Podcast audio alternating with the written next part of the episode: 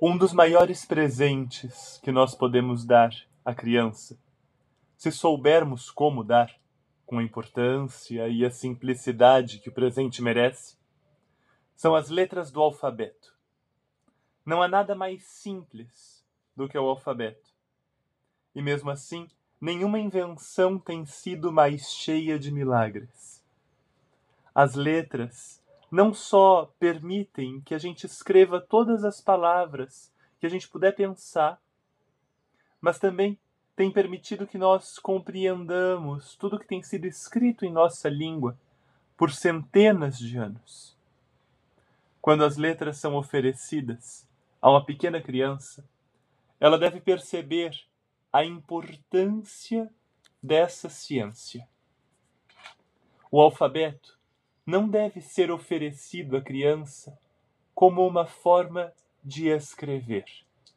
Ele deve ser oferecido como uma forma da criança explorar as suas próprias palavras.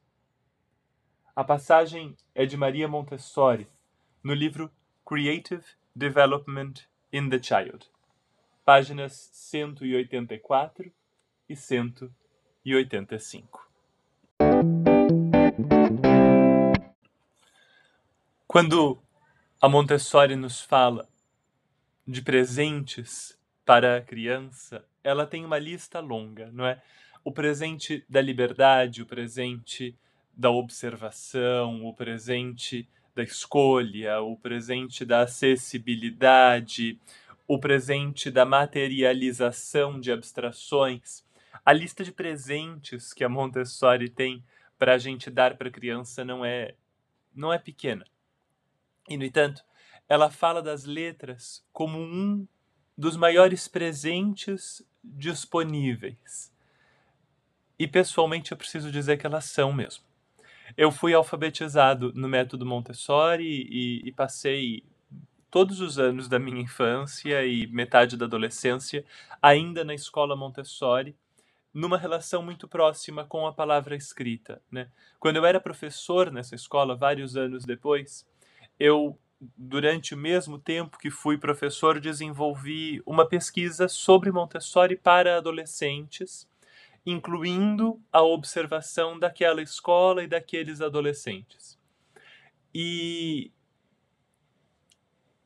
muito interessante, assim, a, a pesquisa toda, não é? Muito interessante, mas num dado momento, eu vi um menino escrevendo muito, muito, assim. Fazia horas que eu observava o menino e fazia horas que ele escrevia. E eu fui até ele e perguntei: Escuta, você sabe quanto você já escreveu hoje? E ele me olhou com total sinceridade e falou: Não sei, não, não sei eu falei, tudo que você escreveu tá aqui? Ele falou, tá. E aí eu perguntei se podia pegar uma pilha de papel ao lado dele. E naquele dia ele tinha escrito à mão 16 páginas, assim, de trabalho, né? E o número não é importante. Ele poderia ter escrito uma, como ele poderia ter escrito 30. O número não é o mais importante. O importante é que ele não estava cansado ele estava escrevendo e ele estava conversando com um colega na frente dele sobre aquilo que ele estava estudando, e de vez em quando ele parava um pouco e vinha conversar com um dos professores da sala e ele continuava escrevendo, e ele não estava cansado. E no final do dia ele continuava interessado e ele se envolvia nos debates que a gente tinha na sala quase todos os dias. E o tempo todo interessado, o tempo todo lendo, escrevendo e gostando daquilo que ele estava fazendo. E essa era a parte mais importante, assim, são 16 páginas, mas tudo bem, dá para você escrever 16 páginas e odiar cada instante do processo. Não era o caso daquele menino. Ele estava escrevendo todas aquelas páginas e ele estava gostando daquilo. Ele parava a gente na sala para fazer perguntas quando a gente passava do lado dele. Ele levantava o tempo todo para pegar mais livros e consultar mais livros. A sala dele ficava dentro de uma biblioteca com mais de 3 mil livros. Né? E esse menino, então, passou o dia e passava os dias todos lendo e escrevendo e discutindo e construindo ideias e debatendo ideias, não tinha aula na escola. Boa parte do aprendizado se apoiava na palavra escrita e ele gostava daquilo. Ele gostava muito daquele processo. E eu conseguia entender isso emocionalmente porque eu, quando tinha passado por aquela escola, também gostava muito daquele processo.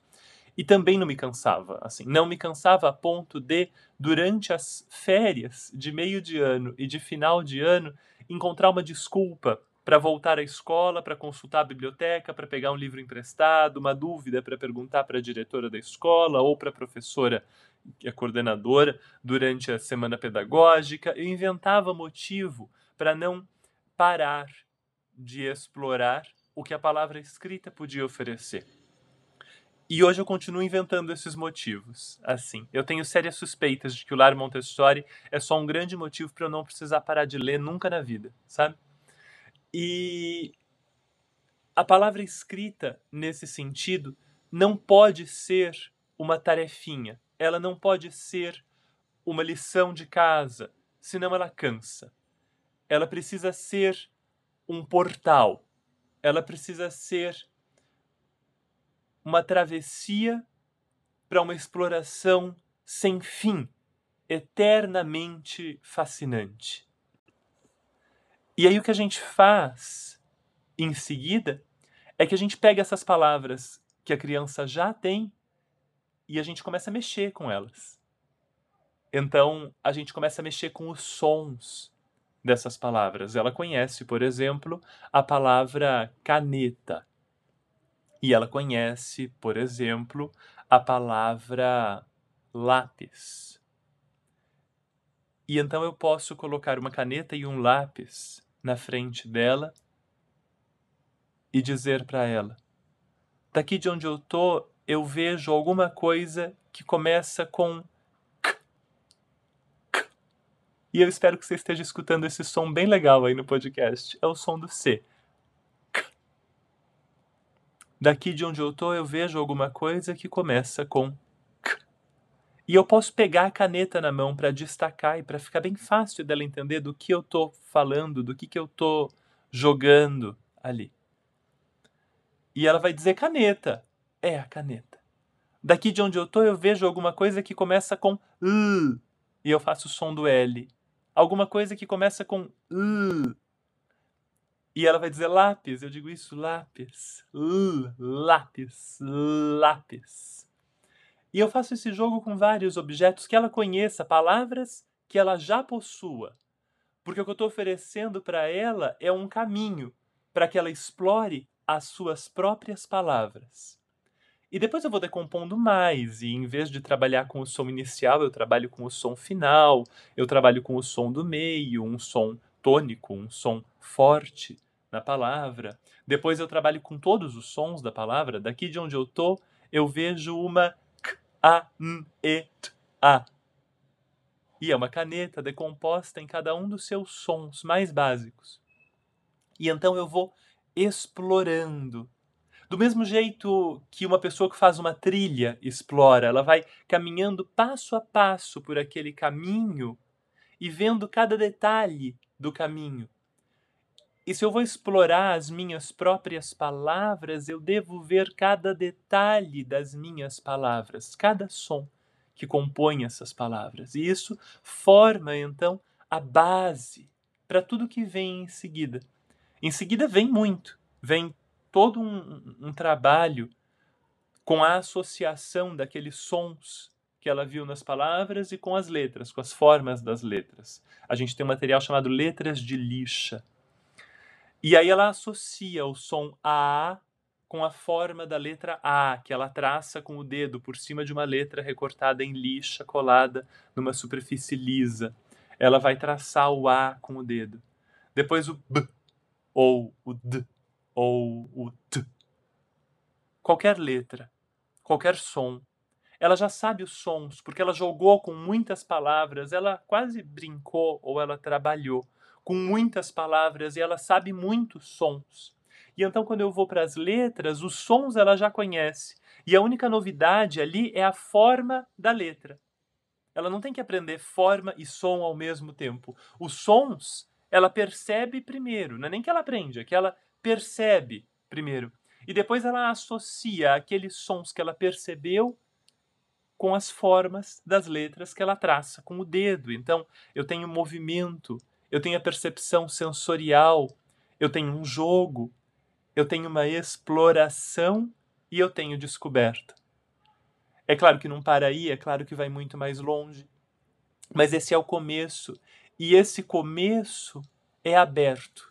Eu não preciso de uma sequência para apresentar as letras. Eu, eu não sei quem foi que botou o alfabeto em ordem, mas a ordem alfabética só existe mesmo em índice e em dicionário.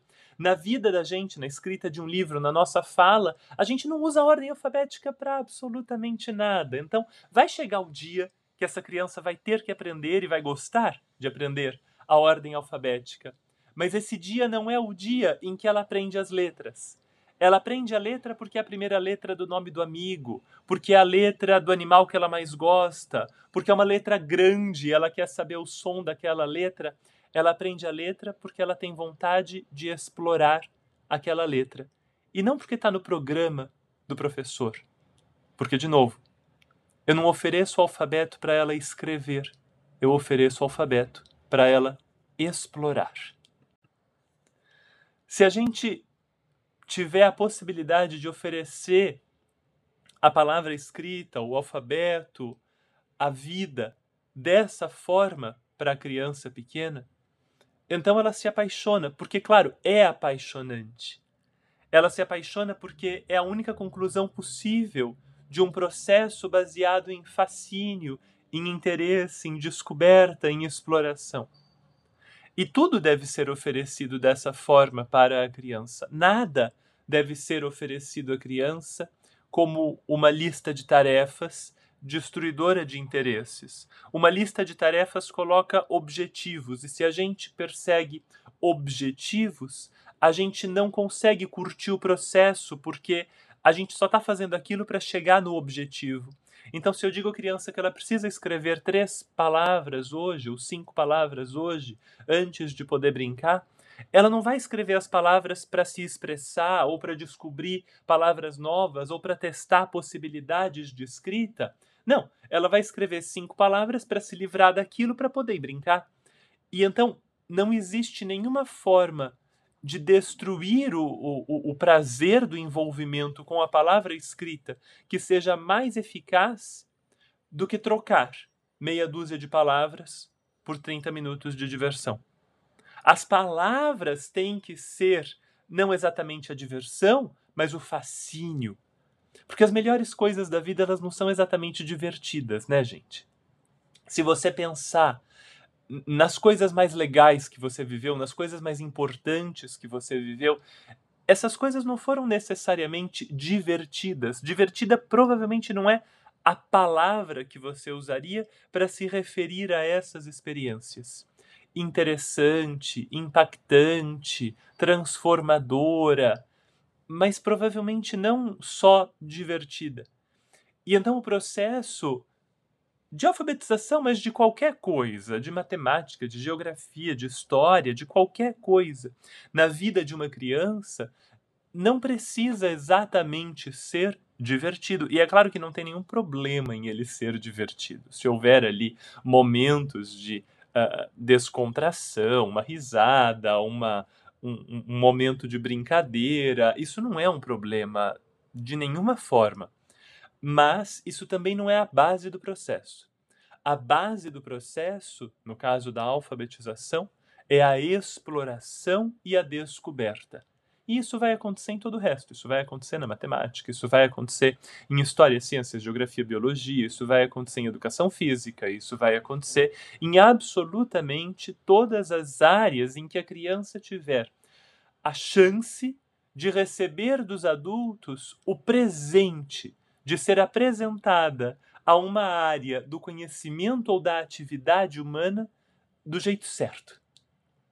E o jeito certo é o jeito que favorece a exploração, que tem como ponto de partida o interior da criança. Então a Montessori diz que o alfabeto deve ser oferecido à criança como um meio para que ela explore as suas próprias palavras.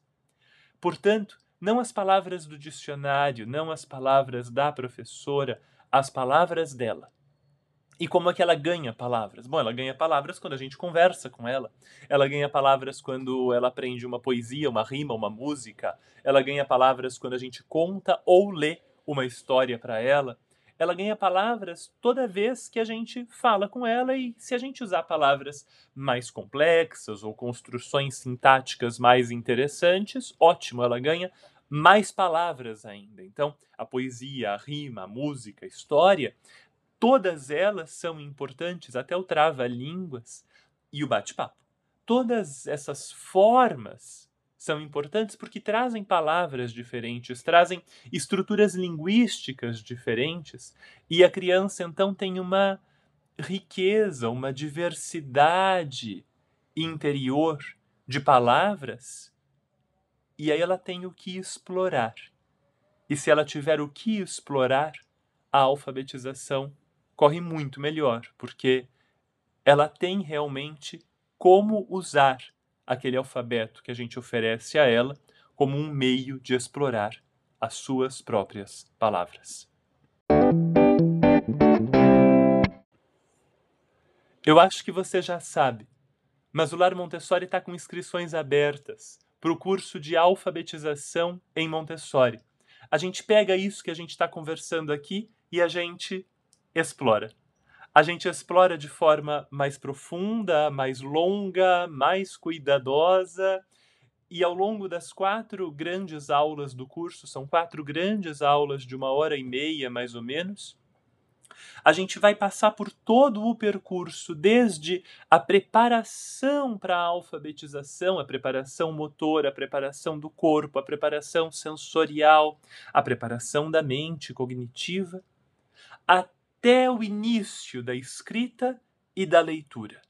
Todo esse processo a gente vai ver junto, no embasamento do ponto de vista do desenvolvimento, no embasamento teórico do material montessoriano.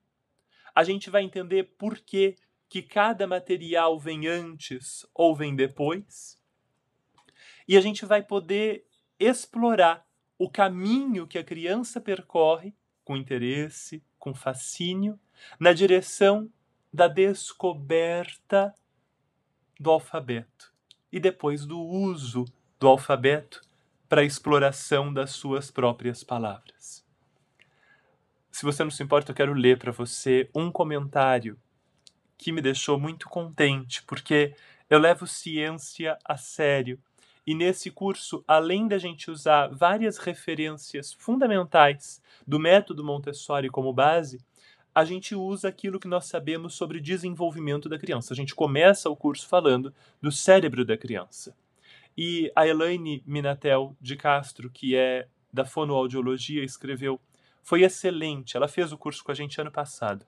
Foi excelente. Aplico as ideias na minha prática clínica e também com o meu filho, agora com quatro anos. A estimulação da consciência fonológica, o conhecimento dos sons da língua é essencial para a alfabetização. O Gabriel explica tudo com tanta propriedade que parece um profissional da fonoaudiologia. E aí ela tem risadas e eu também. Apesar de bastante conteúdo teórico e prático, o curso é leve, muito bem elaborado e eu recomendo muito. E eu agradeço a Elaine por esse comentário e quero deixar aqui a sugestão para você. As inscrições duram mais alguns dias, vão até o dia 28 de agosto, estão já abertas. E se você usar o link que está aqui na descrição do episódio, você tem 20% de desconto na sua inscrição. O curso fica disponível para você por um ano. E além do curso, das quatro grandes aulas do curso e de uma aula especial no início do curso também com duas horas, depois dessas cinco aulas, a gente vai ter outras quatro aulas de duas horas cada uma, só trabalhando com as dúvidas de vocês. Além disso, a gente vai ter também um fórum que fica funcionando 24 horas por dia por um mês, para você colocar todas as dúvidas que você tiver. Nenhuma dúvida fica sem resposta. Ou eu respondo no fórum, ou eu respondo nas nossas lives, nos nossos bate-papos ao vivo de perguntas e respostas. Esse curso é uma alegria para mim. Você já sabe agora por quê. Você sabe de todo o envolvimento e o amor que eu tenho pela alfabetização em Montessori. E esse curso já esteve nas casas e nas escolas de mais de duas mil crianças. E todos os retornos que eu recebi até hoje foram de crianças muito mais felizes, muito mais interessadas, aprendendo sim muito mais rápido, mas para além disso e acima disso, aprendendo melhor, com mais alegria, com muito mais interesse, com fascínio mesmo. E aprender, gente, é muito pouco. A gente quer o fascínio. Então, fique convidada, fique convidado para o curso de alfabetização em Montessori do Lar Montessori. O link aqui embaixo vai te levar para a página que eu explico um pouco mais do curso e de lá você pode fazer a sua inscrição com 20% de desconto. Tá bom? Muito obrigado. O meu nome é Gabriel. Esse é o podcast do Lar Montessori e a gente se encontra de novo na semana que vem. Até lá e um abraço.